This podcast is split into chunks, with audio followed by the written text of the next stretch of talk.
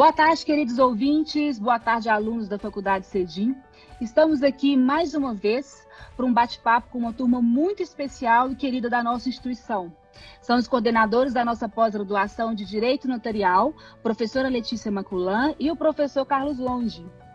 A professora Letícia é mestre em Direito, oficial do Cartório de Registro Civil e Notas do Barreiro, presidente do Colégio Registral de Minas Gerais, diretora do Colégio Notarial do Brasil e representante do Brasil na União Internacional do Notariado Latino. O professor Carlos Londe é registrador de imóvel da comarca de Senador Firmino e ex-tabelião de protesto de títulos e outros documentos de dívida nas comarcas de Itamarandiba e Bueno Brandão, em Minas Gerais. Temos também a participação especial da professora Raquel Garcia, que é mestre em Direito, tabelião de protesto na comarca de Ouro Branco, ex-diretora do Instituto de Protestos de Minas Gerais e responsável pela elaboração do Código de Normas de Minas Gerais na parte referente a protesto. O nosso tema de hoje é como aumentar a arrecadação municipal com os cartórios sem aumentar a carga tributária durante a pandemia. Pois bem, professora Raquel, expliquem para nossos ouvintes como surgiu o protesto de dívida ativa. O protesto de dívida ativa surgiu no estado de São Paulo, é, em São Bernardo do Campo, em que a procuradoria ela percebeu o seguinte: se toda certidão de dívida ativa é um título executivo, ela poderia ser protestada independentemente de criação de uma nova lei. E aí a procuradoria de São Bernardo do Campo passou a utilizar esse mecanismo e teve um sucesso extraordinário. A inadimplência, né, o não pagamento de IPTU na época beirava os 30%. Cinco anos depois do uso da medida em São Bernardo do Campo, o não recolhimento de tributo relacionado à IPTU estava reduzido a 7 a 9% ao ano, que é o que qualquer loja prevê aí de desfalque mesmo, que é o não pagamento em razão do desemprego, de uma empresa que fechou e etc. E não mais por uma sonegação recorrente.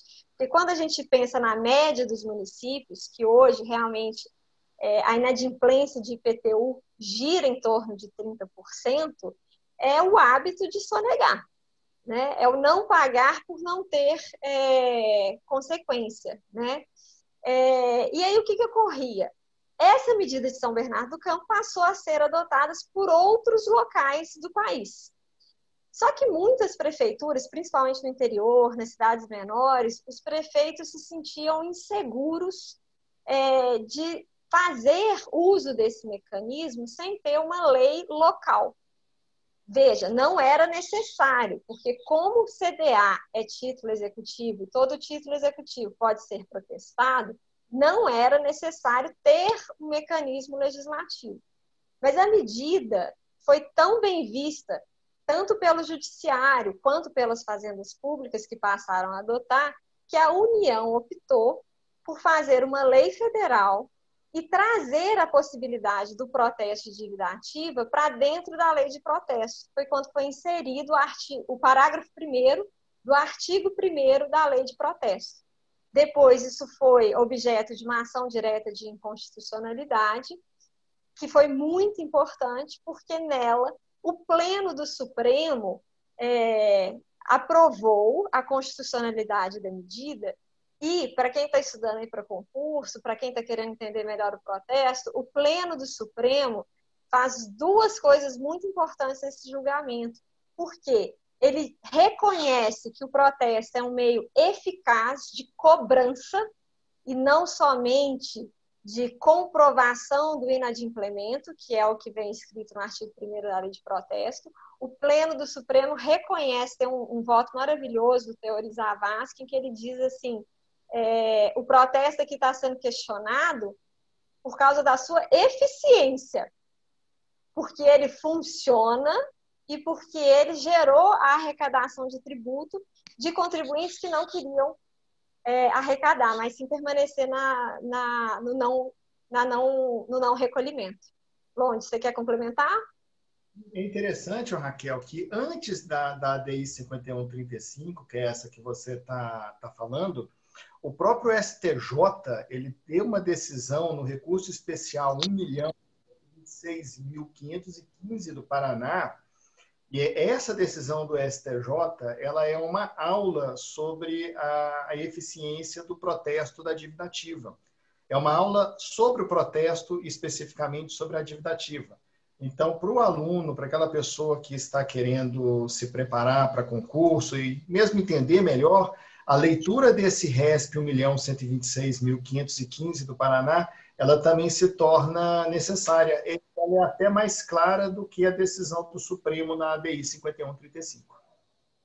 É, que é maravilhosa também, né? Porque os votos são curtos e também são muito bons. E ali a gente tem o pleno né, do Supremo decidindo é, que sim, o protesto pode ser usado como meio eficaz de cobrança, então isso é muito importante, porque isso aí sepulta uma série de discussões que vinculavam o protesto aos títulos de câmbio, né? E que, ah, mas é, a prescrição da cambial, ah, o protesto sendo usado para além do, do, meio de prova do inadimplemento, sim, o protesto há muito tempo é usado como forma de cobrança e a gente tem o pleno do Supremo ali dizendo que que bom que o Brasil tem um meio eficaz e que funciona para receber e cobrar, né?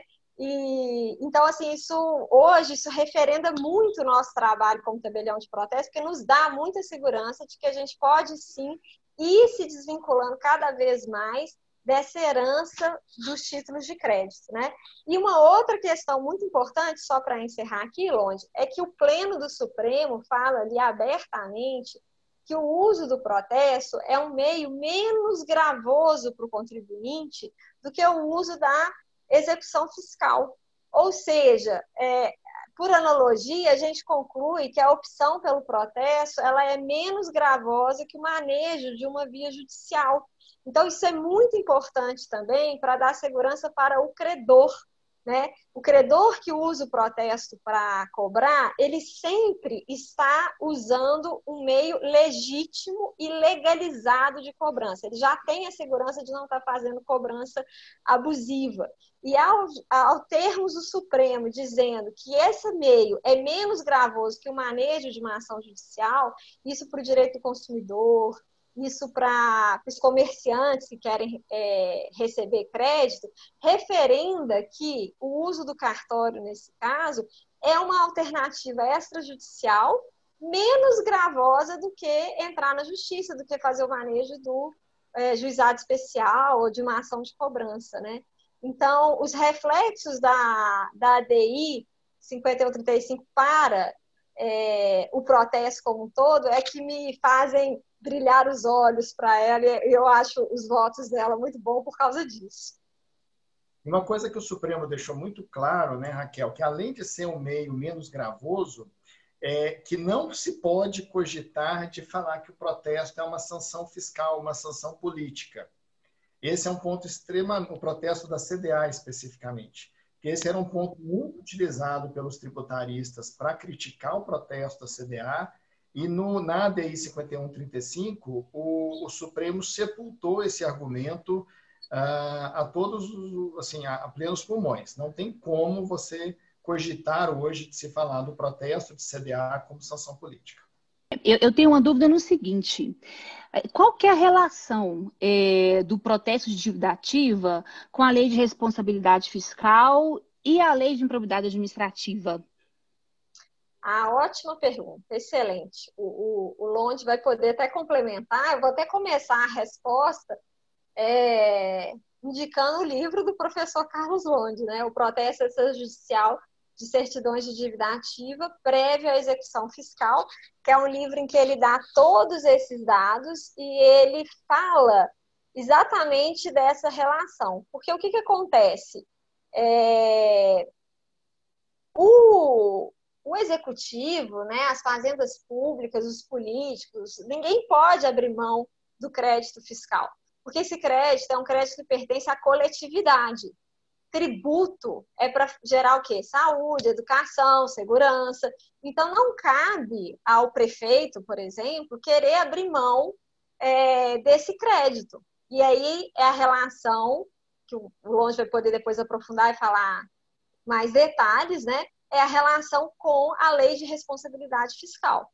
é, à medida em que o, o, a fazenda pública não faz a cobrança corretamente dos tributos, né? E à medida em que as prefeituras não tomam essas providências ou os governadores, etc., eles estão sim incorrendo em crimes de responsabilidade fiscal por ter uma renúncia fiscal para a qual eles não têm competência, né? Eles não têm poder de renunciar um crédito que pertence às fazendas públicas. Porque quando a gente está falando do crédito de IPTU, a gente não está falando assim que vendeu um, um, imóvel público e ganhou. Não, a gente está falando de receitas que são receitas anuais e que são muito importantes. Vamos pensar aqui no caso dos municípios. Eu falei que o, o não pagamento de IPTU gira em torno de 30% hoje é, nos municípios é, como que você vai gerir a sua casa, por exemplo, se fosse nas nossas casas? Como que você fica com 30% a menos do seu orçamento doméstico? Então, como que uma prefeitura pode abrir mão de 30% anualmente da receita dela de IPTU? ISS, a, a, o não recolhimento é muito maior, né? E a outra questão que é muito interessante na sua pergunta é que você perguntou também sobre a lei de improvidade administrativa.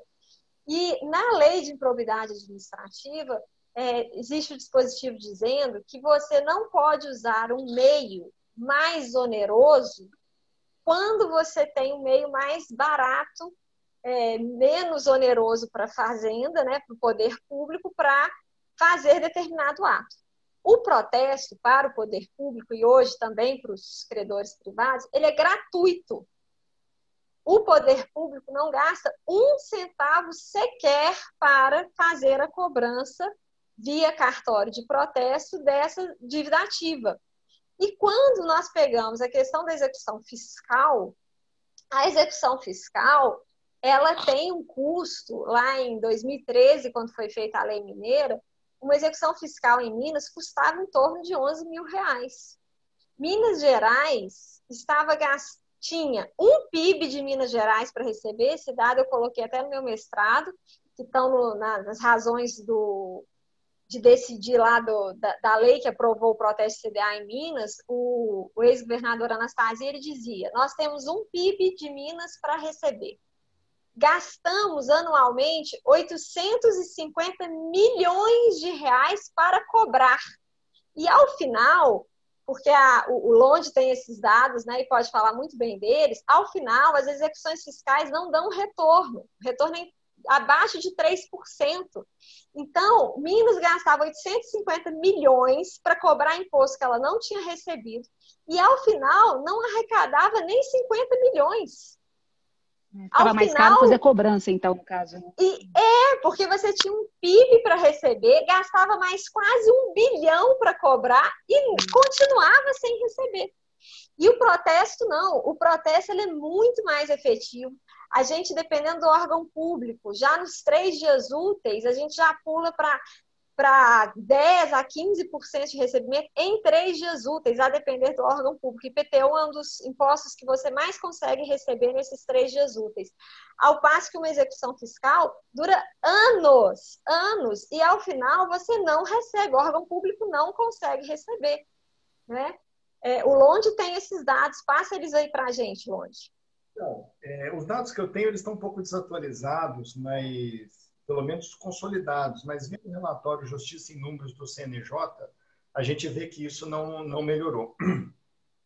É, em 2013, uma execução fiscal na Justiça Federal, ela tinha um custo médio, ah, considerando mão de obra, ah, de R$ 4.300, considerando apenas primeira e segunda instâncias da Justiça Federal, é, um prazo médio de oito anos para você conseguir chegar a um acórdão no TRF respectivo e um percentual de recuperação de 0,60, eu não me lembro se 0,63 ou 0,68%, abaixo de 0,7%. Né? Ah, com o protesto da dívida ativa, a gente chega a ter resultados aí de 15% a 20% em, em três dias úteis, como a Raquel falou. Considerando os cancelamentos, a gente é, a gente chega aí a 30%, 35%, quase 40%, não, não chega a 40%. ainda é muito mais baixo do que ah, o protesto de títulos particulares, porque na grande maioria das vezes os títulos, as CDAs que vieram para os cartórios, elas eram CDAs antigas, então muitas vezes a pessoa jurídica já tinha sido fechada, a gente não conseguia achar aquela pessoa jurídica ou mesmo a pessoa física. Então, assim, e quando você vai para o protesto, nós estamos falando aí de você já resolveu uma parcela significativa em três dias úteis. O Tribunal de Justiça, né, passando para a Justiça Estadual, que tem melhores resultados no, na execução fiscal, é o Tribunal de Justiça do Rio Grande do Sul, que consegue ter um percentual de recuperação de aproximadamente pouco abaixo de 5%. Eu não me lembro o prazo de tramitação, mas certamente é bem superior a ano.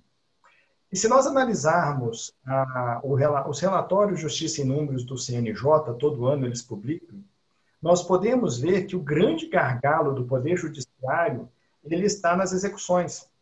Até mesmo a Justiça Trabalhista, que é uma justiça extremamente célere ah, na, na parte de conhecimento, quando chega na parte da execução, ela também tem gargalo.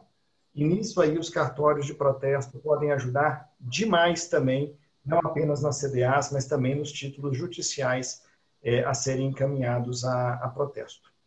É, eu fiz aqui, Londe, o levantamento da comarca de Ouro Branco, que, que praticou o protesto de ativa. Se a gente pegar só 2018, o que foi apresentado ao cartório em 2018, e falando só das anuências que já chegaram ao, ao, meu cartório e foram solucionadas, porque a prefeitura ela não manda a anuência de quem pagou só na prefeitura. Então, solucionado já no cartório, é, é, o cancelamento praticado, 35% já em dois anos. É, a execução fiscal, em 5, 6, 8 anos, como você colocou, não chega a 1%. Então, o, o, resultado final é muito interessante. E esse dado que o Londe lembrou aí.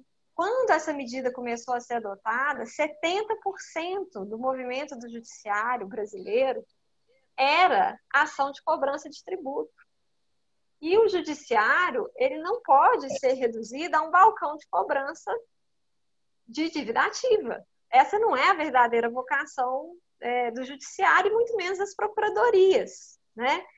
É, tem um dado no meu mestrado, né? É, mais de 50% da mão de obra das procuradorias ficava voltada para a cobrança de uma dívida ativa que não é 20% do valor total.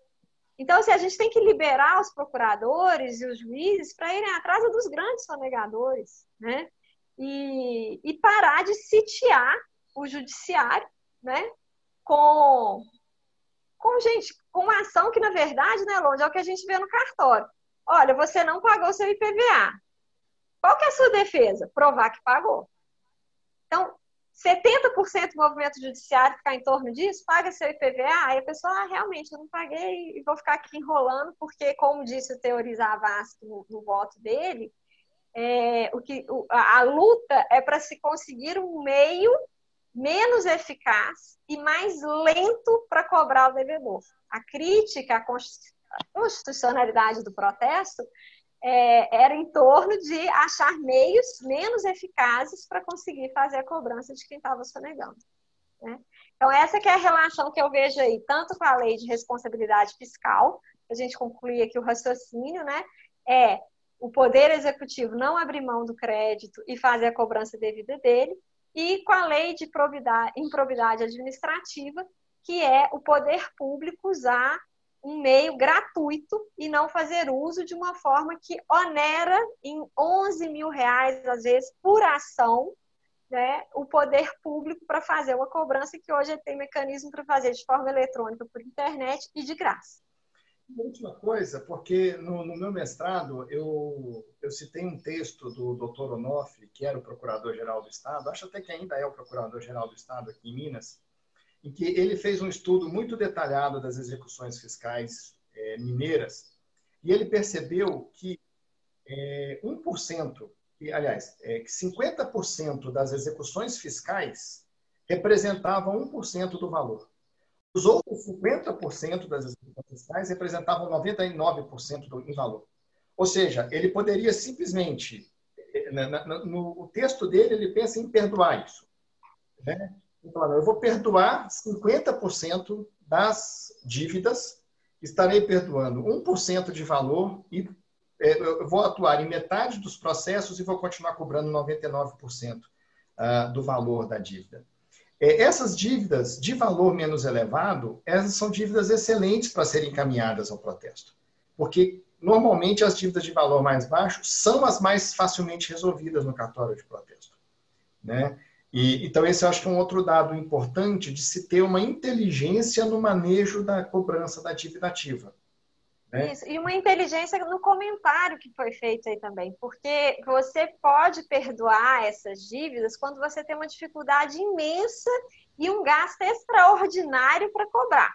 Agora, quando não é esse o caso, que, que foi o que o protesto de dívida ativa possibilitou, não tem por que fazer isso. Por quê? Que é uma das questões que eu vou colocar quando a gente for falar das vantagens do protesto de dívida ativa é uma medida de educação fiscal e de justiça fiscal. Por quê?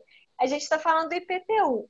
Quando a gente diz que nos municípios cerca de 30% das pessoas não pagam IPTU, a pergunta que as pessoas vão passar a se fazer é por que, que eu pago?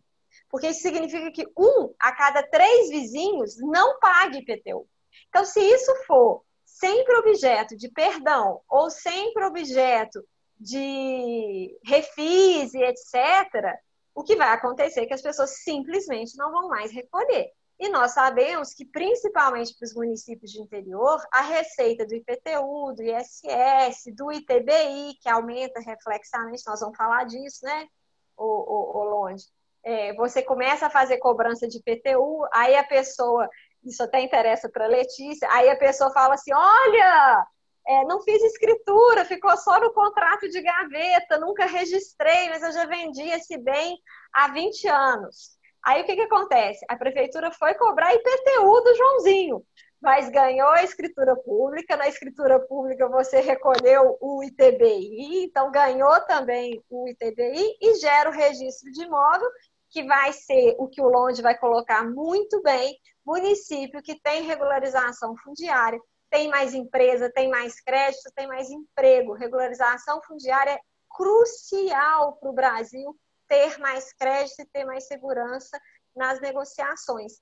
Então, é, como a gente vai ver aí nas, nas vantagens, a gente não pode colocar no contribuinte essa ideia de que ele pode não contribuir porque não tem consequência alguma. Tem consequência sim, e para os municípios de interior a gente sabe o que, que essa sonegação gera de prejuízo para a educação, para a segurança e etc. Perfeito. E fora que a gente também ficava muito frustrado, porque era aquela quantidade de processo, chegava muito processo para nós, era difícil, primeiro era difícil de localizar, porque você sabe que mal pagador a gente não localiza, né? Para receber dinheiro tá todo mundo aparecendo, mas para poder pagar a gente não conseguia é, localizar e depois não conseguia localizar, ainda quando localizava não tinha bens para a gente penhorar. Então era uma frustração grande e realmente é isso que vocês constataram na prática. É, acabava que a gente trabalhava, trabalhava, trabalhava e não recebia. Então, eu sou fã do protesto. Como diz o outro, eu não sou, eu não sou ainda, né? Nem ainda, nem você acha que não vou ser nunca tabelião de protesto, mas eu sou fã do protesto. De vez em quando eu fico dando aula de protesto. Já me chamaram para dar aula de protesto, não vou eu falar de protesto, mas com muita honra, porque eu acho que o protesto tem tudo para ajudar o país e os municípios, né, os estados, nessa cobrança de dívida ativa. Eu, como ex-procuradora da Fazenda Nacional, eu senti na pele o que, que é a, a execução fiscal, que realmente era um horror. Nada como o relato de quem viveu na pele, né? É. É, é essa medida foi tão importante, Letícia, que aqui em, em, Minas, aqui em Belo Horizonte especificamente, foram extintas três varas de execução fiscal, após o uso do protesto é, pelo município de Belo Horizonte. Então, ainda existem várias economias reflexas, né? Porque você tem três secretarias a menos, três varas a menos, todos esses juízes e esses é, servidores, podendo ser dedicados a outras funções que não ficar fazendo o quê? Igual você está falando, ações repetitivas e que não geravam é, frutos, né? Então, quer, quer, trabalho mais frustrante do que esse? Não tem, né? É. Ô, pessoal, mas é, é, deixa eu fazer uma pergunta aqui. Longe, eu acho que essa pode ser para você, que é mais da sua área. Com relação aí é, à atual cobrança tributária do município, dentre esses tributos, existe é, algum tributo que tem uma maior efetividade assim na arrecadação? Bom, Joyce, obrigado pelo convite e pela pergunta. Sim, quando a gente pensa nos tributos municipais, é, nos impostos municipais, melhor dizendo, que são três, são o IPTU, que é um imposto predial e territorial urbano, o ISS, que é um imposto sobre serviços de qualquer natureza, e o ITBI, que é o imposto sobre a transmissão onerosa de bens imóveis, nós percebemos que existe uma, uma inadimplência baixíssima, ou posso dizer até muito próxima de zero, quando se trata do ITBI. Por quê? Porque, como os cartórios, tanto de notas quanto de registro de imóveis, são responsáveis pela fiscalização do, da arrecadação desses tributos, ah, você não consegue lavrar escrituras e registrar essas escrituras nos cartórios de registro de imóveis, a não ser que você comprove perante os cartórios o pagamento do ITBI. Então, a gente pode dizer que no caso, no caso do ITBI, a inadimplência beira a zero. Agora, quando a gente vai para o IPTU e para o ISS, infelizmente a realidade ela é muito diferente. Principalmente municípios muito pequenos, né? onde você ainda não tem, muitas vezes, um poder judiciário 100% do tempo. Minas tem uma, uma falta de juízes muito grande no interior e também de, de promotores públicos no interior. Só para você ter ideia, na comarca de Senador Firmino, onde eu atuo, uh, o juiz vai lá uma vez por semana, o promotor vai lá uma vez por semana. Nós não temos um juiz né, que fique na comarca. E o juiz é de Ubá, a promotora, se não me engano, é de Lavras. E vão lá um, um dia por semana, fazem as audiências, etc. Então, você não consegue ter dentro do município uma fiscalização tão uh, efetiva quanto se esperaria e quanto já existe em municípios médios e grandes. Tanto que o protesto da dívida ativa é extremamente comum nos municípios maiores. Né? Então, você pega aí Belo Horizonte, as capitais, uh, aqui em Minas, Uberlândia, Uberaba, Montes Claros, Juiz de Fora. Você pode ter certeza que esses municípios uh, já têm mecanismos de cobrança da dívida ativa e, dentre eles, o protesto. É, mas, infelizmente, a inadimplência do IPTU e do ISS, elas continuam muito altas nos municípios menores. Isso é agravado porque nos municípios menores, o prefeito, o gestor público, ele está muito próximo da população. Então, ele, ele muitas vezes tem medo dos reflexos políticos que um, uma cobrança efetiva de tributos pode ter naquela comarca, naquele município. E enquanto não houver, do outro lado, né, uma, uma fiscalização efetiva pelo Ministério Público. E aqui, por favor, não estou criticando os membros do Ministério Público, creio que nós precisamos ter mais para que eles possam ser mais efetivos. É, enquanto nós não tivermos isso, os prefeitos não se sentirão, os prefeitos de municípios pequenos, eles não se sentirão compelidos a efetuar o protesto de dívida ativa, o que traz para os municípios um prejuízo muito grande e que pode trazer para os prefeitos, gestores em geral. A responsabilidade é, tributária, responsabilidade fiscal a improbidade administrativa. É, e lembrando, né, é, Londe, que isso que o Londe falou está é, tá corretíssimo, né? É, IPTU e ISS. O ISS, então, essa negação em município pequeno é muito grande, porque a gente vê que não, não usam nota fiscal, né? Então, é, é imensa essa negação. E o ITBI, né, Londe, que eu acho que entra na, já entrando aqui na parte da conversa que a gente vai falar da regularização fundiária, ele tem uma sonegação singela, que é esse que eu falei de não fazer a escritura pública e de não fazer o registro, que se reflete no, nos índices imensos de irregularidade fundiária que nós temos hoje no, no Brasil. Então, as pessoas ficam com o contrato de gaveta, né? é, não passam isso por cartório. Então, a gente tem toda uma economia paralela, né, que empobrece o país, né, que tira o país da legalidade é, e que reflexamente incide sobre o, o, ITBI. Porque o ITBI, ele é recolhido, sim, quase 100%, né? 100% a gente pode falar, né? É, do imóvel que está regularizado. Agora, do imóvel que está sendo passado igual carro, né? Que ninguém vai no Detran e fala que, que repassou o carro só na hora que vem um monte de multa, né? É, esse ITBI, os municípios muitas vezes não têm nem noção da receita que é. E aí a gente vê o tanto que essa receita é importante na hora que vem o protesto de IPTU e que vem à tona esses contratos de gaveta, né? E aí, realmente, com a regularização da situação do imóvel, né, que é uma forma também de regularização fundiária, né, você fazer o registro do imóvel, você fazer a escritura pública, é, surge aí uma receita para os municípios que é inesperada, né, porque eu atirei no IPTU e recebi uma renda extra também no ITBI ou no ITCD, né. Entendi. Ô, Raquel, mas você estava falando aí sobre a alta inadimplência aí com relação aos tributos, o recolhimento né, de IPTU e ISS. Que, que você acha que pode ser feito para poder melhorar essa arrecadação? Primeiro, o que o Longe colocou, perder o medo de perder a eleição porque está fazendo o que é correto.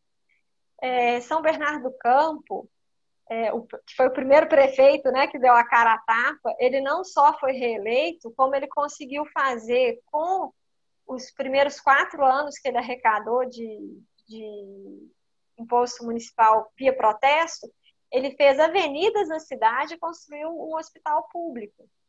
E, obviamente, foi reeleito porque a medida foi vista o quê? como uma questão de justiça. É justiça fiscal. Então, as pessoas entendem.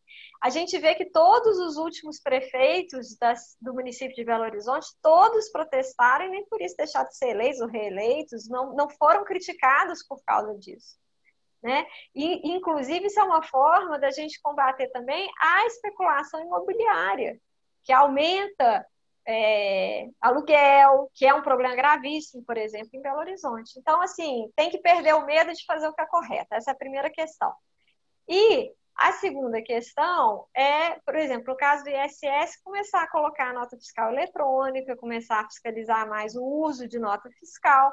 E o que a gente sente muito, por isso que o Longe colocou aí muito bem, né, não é uma crítica ao Ministério Público, não é uma crítica aos tribunais de contas, mas é crucial a atuação deles. Cobrando sim dos prefeitos e dos governadores que façam uso do, do protesto, da regularização fundiária, etc e fiscalizando mesmo essa questão do uso da nota fiscal eletrônica, porque a gente vê assim que no, no interior, né, quanto menor é a cidade, mais vira um, um certo clientelismo, assim. Então, o prefeito ele não está ali é, para gerar arrecadação para a prefeitura, né? Ele prefere não não conflitar com o eleitor que é muito próximo, muitas vezes, é o vizinho dele, etc. E aí ele não faz a, a função que é dele que é gerar receita para o município como o município. um todo. Então, eu acredito assim, se tivesse uma fiscalização mais rigorosa, punições mais rigorosas, por exemplo, o Tribunal de Contas do Estado passou a colocar é, nas perguntas que são feitas para os municípios se o protesto está sendo feito. É, e aí o que, que a gente percebe? Muitos municípios pegam, entram em contato com o cartório, faz uma remessa de dívida ativa e não faz mais nenhuma. E aí responde para o Tribunal de Contas que está praticando e coloca lá os protocolos que ele enviou de protesto. Tem que ter uma fiscalização da continuidade dessa cobrança, porque a gente sem pagar IPTU tem todo ano. Então, é. por que, que você fez a cobrança de IPTU só no ano em que você acabou de ser eleito? A gente vê isso, né? No ano que, que passa a eleição, eles fazem a cobrança de IPTU. Vai chegar no ano de eleição, ninguém quer fazer.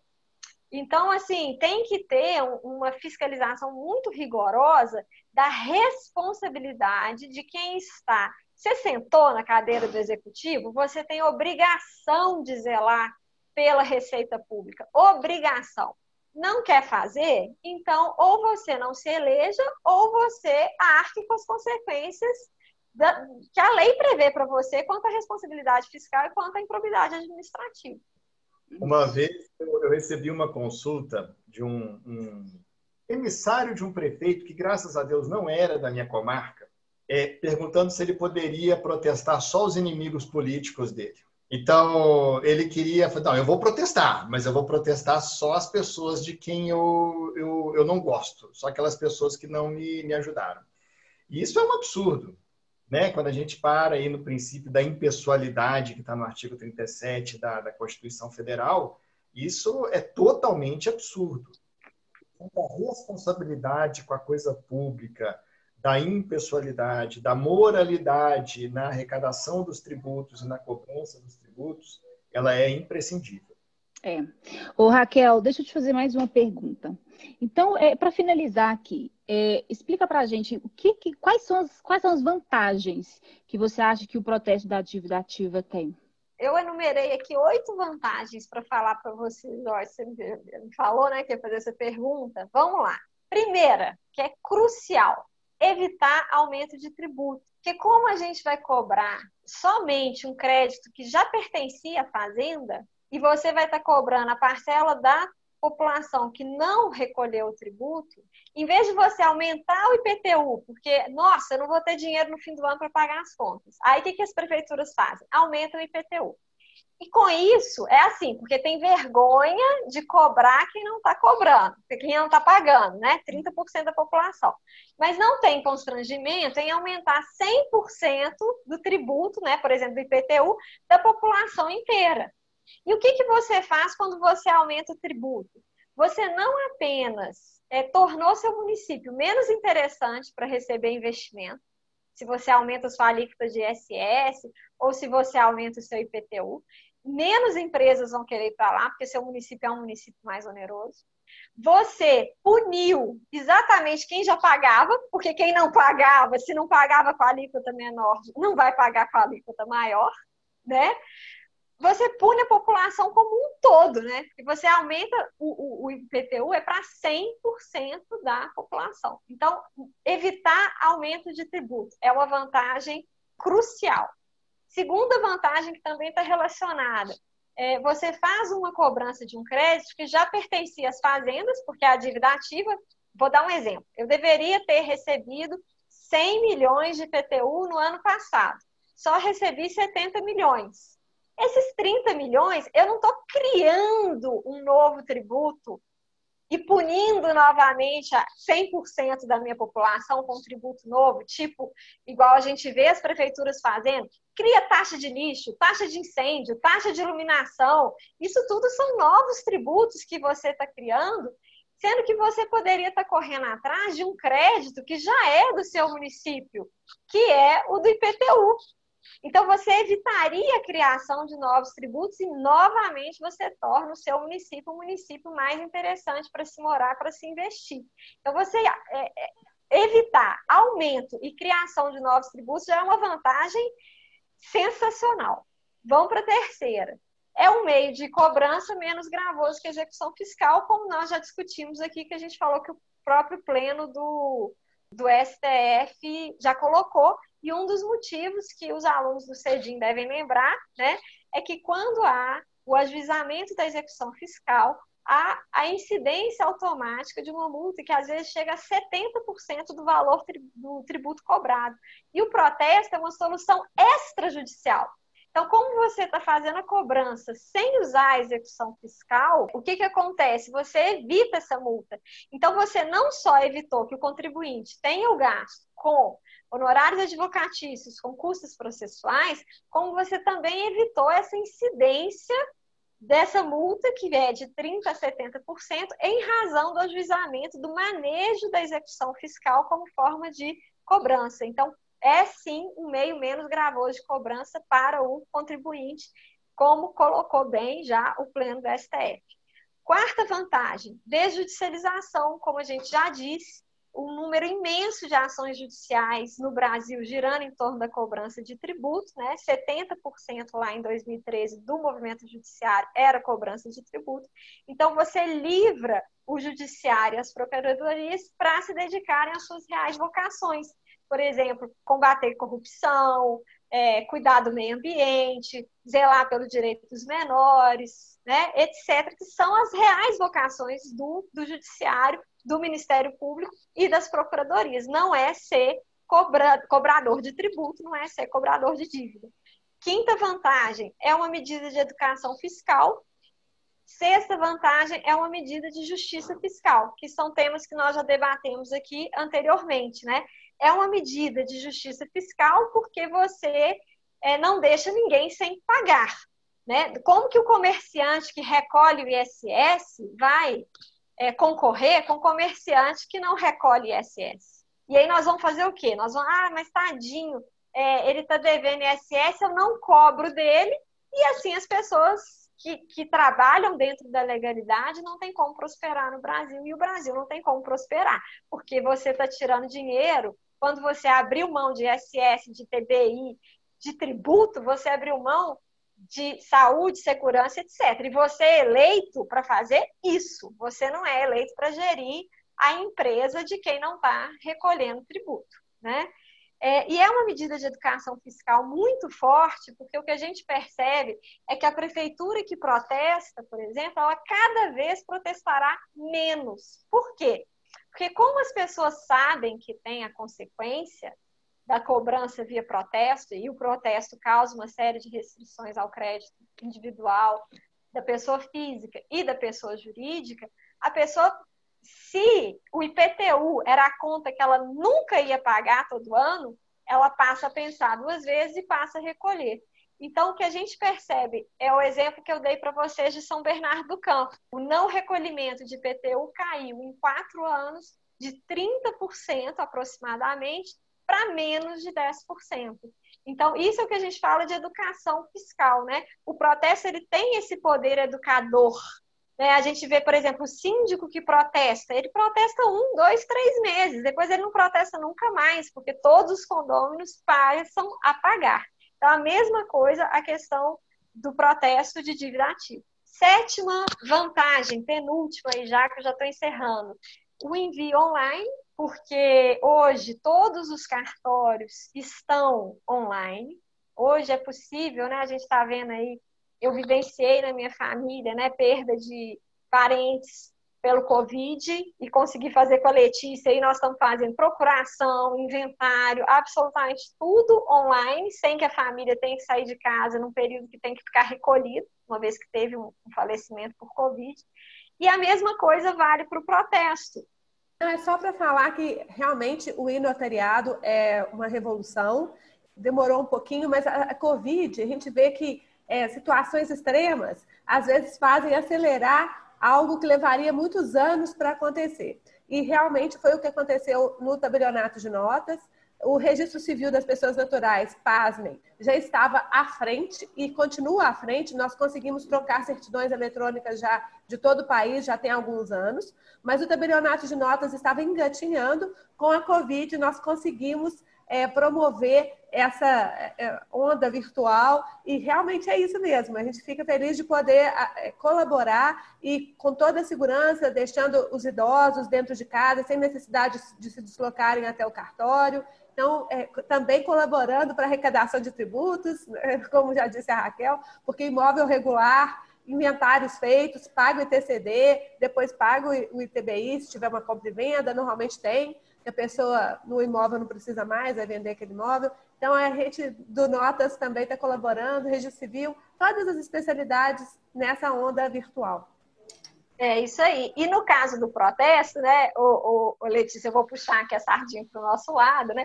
Já tem mais de tem aproximadamente 15 anos que nós estamos virtuais, né?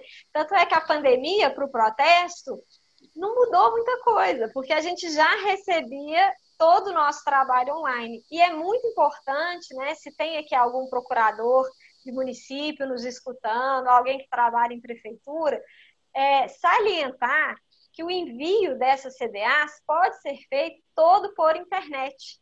O Instituto de Protesto tem um site né, na internet que é protestomg.com.br. Acessando protestomg.com.br, você acessa a central de remessa de arquivos, é, pode fechar o convênio, né? tanto as empresas privadas quanto as prefeituras podem fechar um convênio com o Instituto e passar a usar a nossa central de remessa de arquivos. E no caso dos órgãos públicos, esse serviço é gratuito de ponta a ponta. Tanto a central de remessa de arquivo não cobra nada do poder público, quanto o, em cartório também nada é cobrado do, do, do poder público. E eles podem fazer isso tudo usando o mecanismo que está no nosso código de normas é, e que é muito importante a gente lembrar que o Código de Normas de Minas permite o envio da CDA por indicação, ou seja, não tem que gerar PDF, não tem que gerar imagem de, de, dessa certidão de dívida ativa, não tem que levá-la fisicamente ao cartório. Esse envio pode ser feito é, todo eletronicamente por meio de arquivos que conversam com o sistema das prefeituras e o sistema da central de remessa de arquivos eletrônicos do, dos cartórios de protesto que estão nesse endereço protestomg.com.br.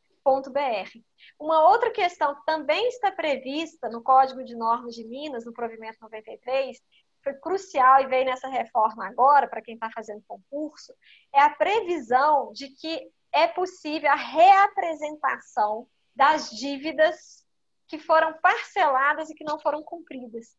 Isso aí surgiu tanto por uma demanda dos bancos, né? Porque quem parcela a dívida deu crédito. Aí, imagina, eu vou lá e protesto a primeira parcela do carro e depois aquele contrato pelo princípio da unicidade, uma má interpretação do princípio da unicidade do protesto, as pessoas achavam que o mesmo título de dívida não poderia ser protestado outra vez. Aí a pessoa pode ficar devendo o resto do contrato, porque não vai ter acesso ao protesto, que é o meio mais eficiente que tem para cobrança, e o devedor ficava muito folgado achando que, não, que podia dever o resto do protesto, né? Do, do, do, contrato dele. Então, hoje está previsto especificamente no nosso Código de Normas a possibilidade da reapresentação para novas parcelas. Por que, que isso é muito importante para o poder público? Foi uma estatística que veio do, do Estado. Já estava chegando ao índice de um a cada dois parcelamentos, a pessoa só pagava a primeira parcela para tirar o nome dela do protesto, não pagava o restante do, parcelamento tributário.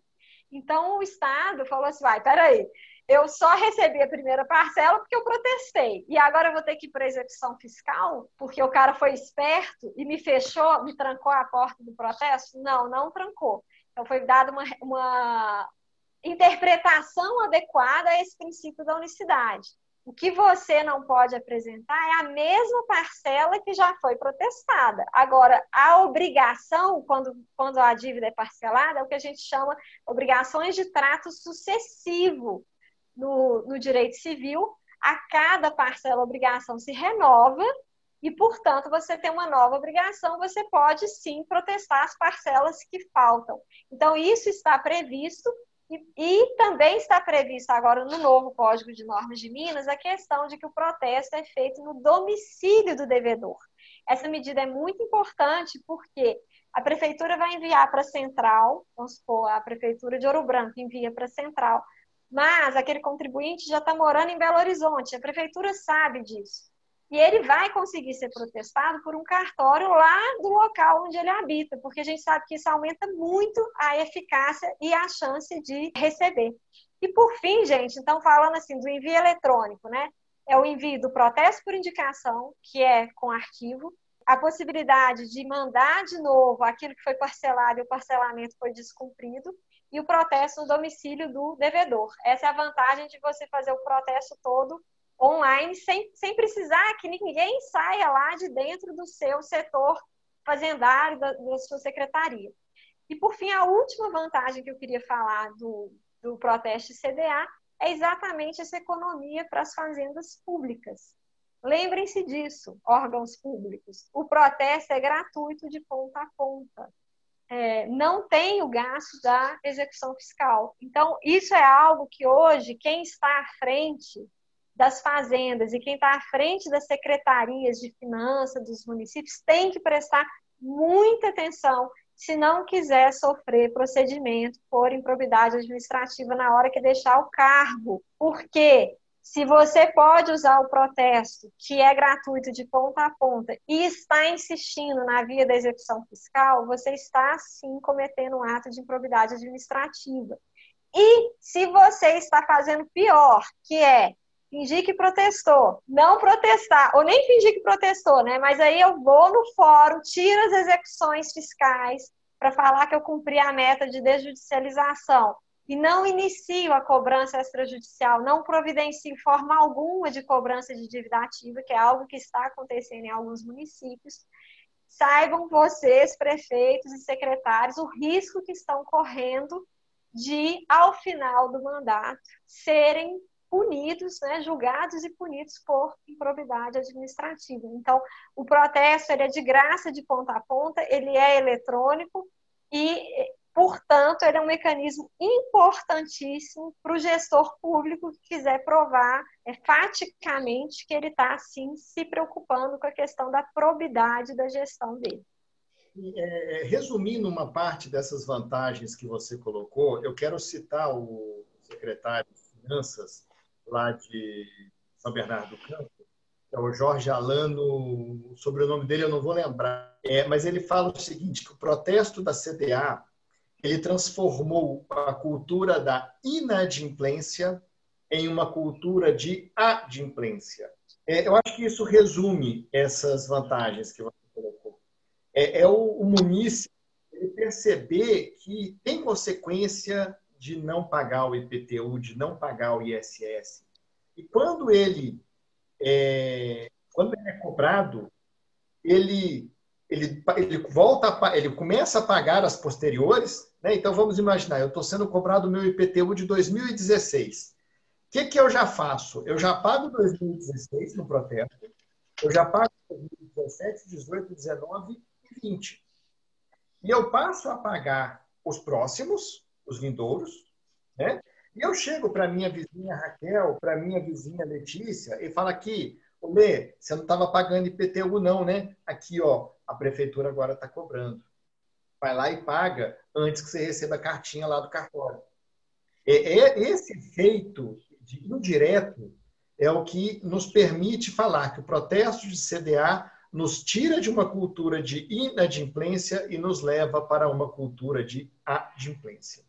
É, inadimplência para usar uma palavra delicada, né? Porque no fundo é uma cultura de sonegação para uma cultura de recolhimento adequado dos tributos, né? Assim, falando de uma forma mais clara, né? É isso, né? Na inadimplência para citar o Jorge Alano, vamos por assim. É, Mas... é. Mas isso aí é verdade, e eu vivenciei isso na minha comarca, essa corrida, na hora que começam a chegar as cartinhas do cartório, há uma corrida à prefeitura. Olha, eu, eu, eu, quero, eu quero aí a minha guia de IPTU atualizada e tal. Então, ainda tem isso. Até aquilo que você ainda não está protestando, que ainda nem virou dívida ativa, você vai receber mais. É, esse seu comentário foi assim precioso, porque é a mais pura verdade do que, que acontece na prática. É. Ô Letícia, e falando em prática, conta pra gente aí nesses nove anos, né, quase nove anos aí de experiência com cartórios, fala pra gente um pouco da sua experiência com isso. É, na verdade, eu tenho mais que isso, eu acho. Eu sou de 2000, 2007, né? então eu já tenho, já tenho 13 anos. Mas então, 13 é, anos? É, 13 anos. Mas eu, eu, eu acho que é, nessa parte aqui de, de, fiscalização de recolhimento de tributos, é inegável a importância do tabelionato de notas. É, apesar de nós sabermos que essa antecipação da cobrança é, para o momento do tabelionato talvez não seja a mais adequada, o ideal seria que fosse recolhido mesmo no momento do registro e não da escritura. Depois, isso não é o, o momento de debate disso, mas tem, tem essa questão, e até o Supremo já tratou dela. Mas, é, de qualquer forma, eu estou vendo que a Raquel falou uma coisa que eu queria completar. É, todo mundo corre para pegar a guia, não é, Raquel? E sabe que os cartórios poderiam emitir essas guias. Nós podemos, pela Lei 15.424, aqui de Minas Gerais, é a nossa lei mineira de emolumentos, nós poderíamos firmar convênios com os municípios, de modo que em todos os cartórios as pessoas poderiam buscar essas guias para poder fazer esses pagamentos. E não apenas isso, porque está previsto em lei que nós podemos firmar convênios para prestação de serviços públicos. Então, gente, é, como os cartórios já estão com, em todas as cidades, em todos os municípios e até nos pequenos distritos, essa capilaridade pode ser utilizada a favor da população e a favor dos prefeitos, dos municípios, de forma a reduzir custos e melhorar a arrecadação. Então, isso é uma novidade, ainda não conseguimos implementar esse convênio aqui em Belo Horizonte, mas já tivemos reuniões com o pessoal da Secretaria da Fazenda e eles falaram que é factível e que isso é, é vai sair. É, é porque todo trâmite, a gente sabe, toda novidade demora um pouco, mas já está prevista na nossa lei estadual de emolumentos e sem ônus nenhum para o município, porque a gente poderia colocar uma cobrança módica a ser é, feita do cidadão, quer dizer, o cidadão que preferisse, em vez de ir lá no centro, no município, pegar aquela fila, é, lá no centro, na prefeitura, é, e aqui no Barreiro, por exemplo, né, aqui na regional, a regional Barreiro foi fechada. Então, não temos mais regional. Então, por que não vir aqui no cartório e o cartório funcionar como uma longa manos aqui do, do prefeito, né? da municipalidade. Então, acho que seria muito interessante. Eu fui procuradora do município de Belo Horizonte, eu sei das dificuldades que nós temos de pessoal. E, e essa capilaridade, gente, vamos usar. Não há órgão público no Brasil. Na verdade, não há órgão nenhum, nem público nem particular, com tanta capilaridade quanto essa dos cartórios extrajudiciais. Vamos aproveitar, vamos aproveitar essa estrutura, um profissional, que é um profissional do direito, concursado, um concurso difícil, cada vez mais difícil. Então, nós estamos treinados e à disposição da população para ajudar no que for possível. É, isso que você falou, Maravilha. Letícia, é muito importante, sim, e o resultado é extraordinário. O Estado, é, nós conseguimos, nós, cartórios de protesto, a gente consegue entrar no Estado e ver é, com os dados da CDA, o que, que é que a pessoa está devendo. Então, isso é extraordinário, porque, assim, a, a pessoa, igual, por exemplo, agora eles estão reapresentando esses parcelamentos fracassados, né? E às vezes a pessoa fala assim, gente, mas eu já paguei esse parcelamento. A gente consegue entrar na internet e ver, olha, você pulou a parcela de julho de 2017. Aí a pessoa olha, nossa, é mesmo, esqueci dessa parcela. E aí, o que, que ela faz? Ela não vai discutir, ela vai e faz o recolhimento. Então, ter o cartório como essa longa manos aí do poder público vai gerar muita receita, sim, para o poder público. Porque a pessoa, tendo acesso à informação e entendendo por que, que ela deve, a gente vive num país em que a maioria das pessoas é honesta, sim. Então, a pessoa, quando entende o que, que ela deve, ela tende a pagar, sim. Então, assim, essa ideia é sensacional. Realmente recomendo a todo, todos os as prefeituras, etc., que fechem esse tipo de convênio aí, porque os cartórios hoje podem ajudar muito, né? O protesto com a cobrança de dívida ativa, o, registro de imóvel com a regularização fundiária, que é tão importante. Isso aí, hoje, hoje poder público que ainda não está usando os cartórios está dando bobeira, assim, está tá perdendo renda e está deixando de ter um parceiro sensacional, né? Que é como você falou, todo mundo concursado, legalizado, fiscalizado. Então, ah, é só para dar um exemplo, é, nesse momento de pandemia houve uma uma aceleração no uso da comunicação de venda de veículos para o Detran, é, porque o Detran não estava funcionando. Então, olha que sucesso que foi.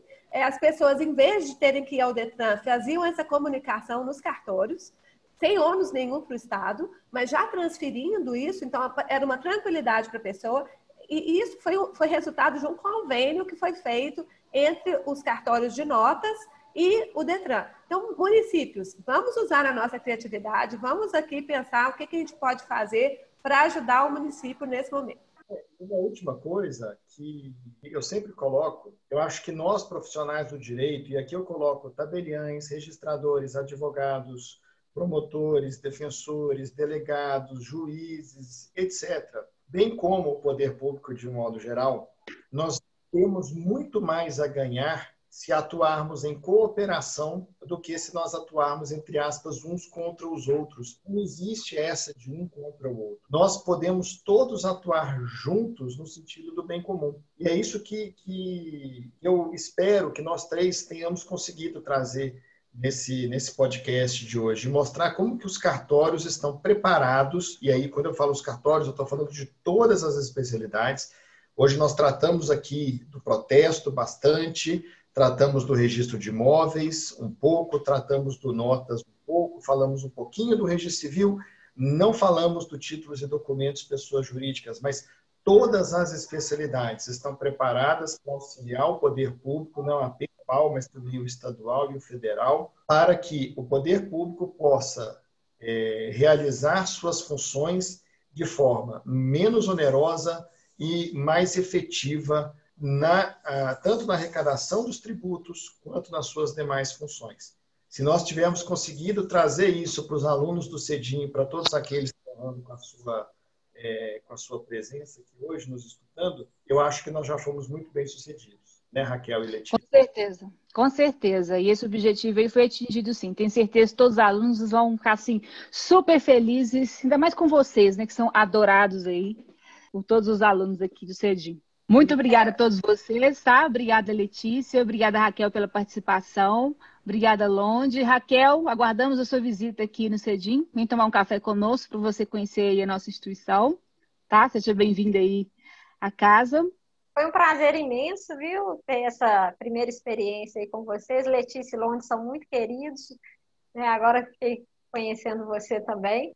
Vai ser um prazer ir aí conhecer e espero que tenha ajudado aí os alunos do, do brilhante Cedim, do famoso Cedim, a aprender um pouquinho mais sobre como que os cartórios têm a contribuir aí. Como disse um promotor numa palestra que eu assisti sobre protesto CDA, né? Ele falou assim, nós, nós estamos com a faca e o queijo na mão para mudar o Brasil. Isso. Não é possível que a gente não vai usar essa oportunidade, né? Então, a faca e o queijo está na mão do prefeito, do promotor, dos funcionários do Tribunal de Contas, cada, na mão de cada um dos tabeliães. Vamos usar porque a gente pode sim melhorar muito o Brasil usando aquilo que a gente já tem, que é toda essa rede de capilaridade dos cartórios e toda essa tecnologia que já está à nossa disposição. Lembrando aí, quem quiser conhecer a central do protesto, é protestomg.com.br. Se tiver alguém de prefeitura assistindo, tem todas as informações lá de como fechar o convênio e começar de imediato o envio da dívida ativa é, usando é, os cartórios de protesto. Ok? Maravilha. E para fechar aqui, né, Letícia? Vamos deixar os alunos aí mais ou menos sobre aviso. Vai ter o lançamento do livro de vocês, não é isso? Ah, da... sim. Eu, eu, sou eu, Londe, Daniela Bolivar e Ana Clara Boxar.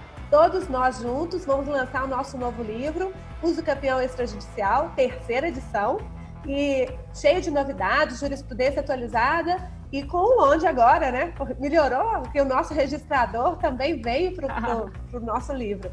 Então, vamos marcar depois um, um, lançamento grandioso aí, se Deus quiser. Virtual, Isso aí. da pandemia, é. mas vamos fazer.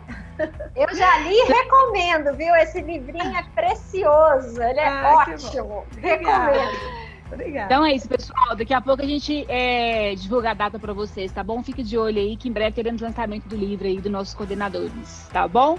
Gente, beijo para todo mundo. Muito obrigada mais uma vez. Até breve. Um grande abraço. Grande abraço. Até. Abraço. Beijo. Até mais. Tchau. Thank you.